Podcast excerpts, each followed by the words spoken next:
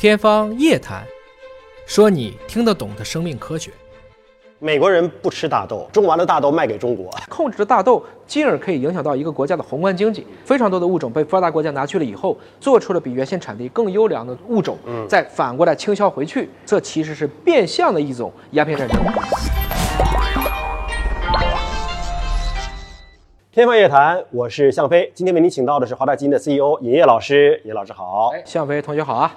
上期节目我们说到了对这个古生物的一些保护啊，咱们说说实实在在的对现在的动物、植物资源应该怎么去做保护。这个地球上最北的一个基因库，挪威啊叫末日种子库，是修在了北极圈内。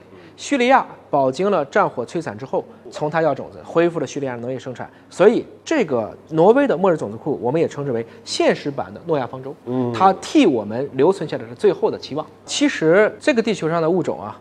包括植物有几十万种，但是人类现在在有一个不好的现象，特别是农业社会发展以后，叫物种单极化，就只种对人类有利的物种。而且越是发达国家，比如说西方人吃小麦，一些发展中国家，比如说中国吃大米，所以咱们就全世界恨不得都种小麦和大米。非洲有非常多的作物，他们现在叫孤儿作物，意思是没人管了，就不能是说你吃什么你就种什么，你不吃的你就不管了。你比如说大家都种，给你长出大玉米棒子的玉米。那那些野生的玉米逐渐逐渐就被淘汰了。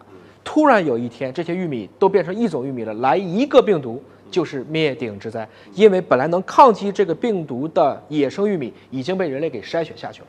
所以其实每一个国家和民族都有义务去保护我们的生物多样性。但是我举一个反例，嗯，不吃什么他还种什么。对，你比如说美国人不吃大豆，可是美国农民天天种大豆，种完了大豆卖给中国，这怎么回事？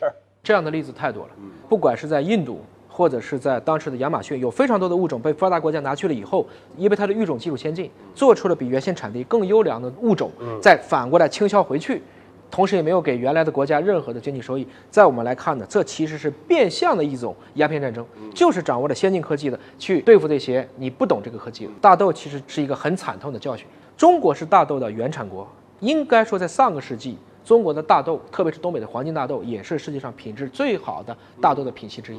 我们中国一度还出口大豆呢，现在中国已经变成了全球最大的大豆进口国。你看中美贸易摩擦一打，大家就打大豆，一说就是美国农民种大豆卖给中国人吃。为什么呢？我们自己的大豆呢？啊，这有几个问题。第一个，美国在上个世纪曾经爆发过大豆的包囊线虫病，就大豆被寄生虫感染了。知道谁救了它吗？谁呀？北京小黑豆。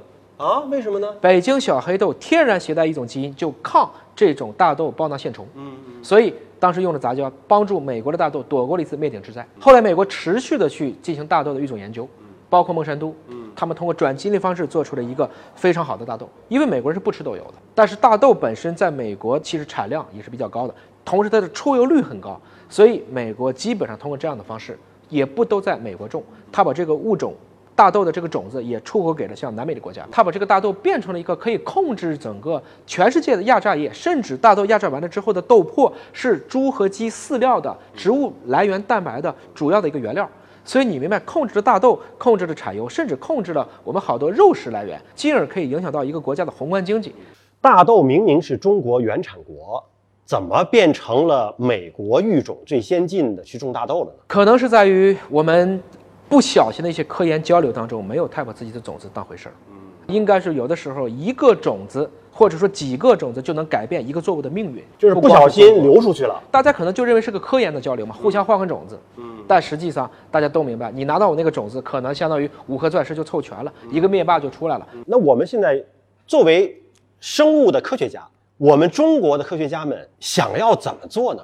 任何一个物种，它分成两部分，一部分称之为野生种，另一部分我们称之为栽培种，或者你理解成就是家养的。对，驯化了。如果这个物种原生在哪儿，那么这个国家的育种能力只要起来了，基因组结构的信息如果清楚了，就有可能我们培育出一个不需要转基因，就通过分子育种选爹选妈，就是袁隆平老先生的技术，我们就能造出一个这个品系下对人类所需要的超级物种。嗯，比如说玉米，我们就没戏。为什么呢？原产国不在我，在安第斯山脉，玉米是美洲的，但水稻我们做的已经很好了。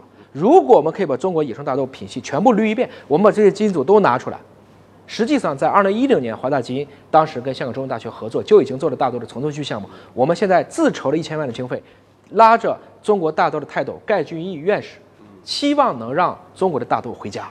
这期节目呢，其实想提醒所有网友注意啊，就是在我们身边的一些动物、植物的资源，对于国家层面来讲是非常宝贵的战略资源。还有一种呢，通过大豆的故事，我们了解到，如果这个资源没有掌握在自己的手里边，一旦发生贸易摩擦，我们的命脉可能就掐在别人的手里了。我们的科技力量。你得强，对吧？你如果科技力量没有这个能力去做这样的一个育种，那即便你是原产国，你也没用啊。这个地球上已知的物种有八百七十万种，仅哺乳动物就超过了五千种，人类不过是其中的一种。相比于三十四亿年的生物演化，人猿相一别不过七百万年，农业时代至今不过一万年，人类应该对生物界有基本的谦卑，与自然界共同和谐前行。才是我们和地球和谐的相处之道。想了解更多的生命科学，请关注我的头条号“影业”。天方夜谭，说你听得懂的生命科学。下期节目时间我们再会。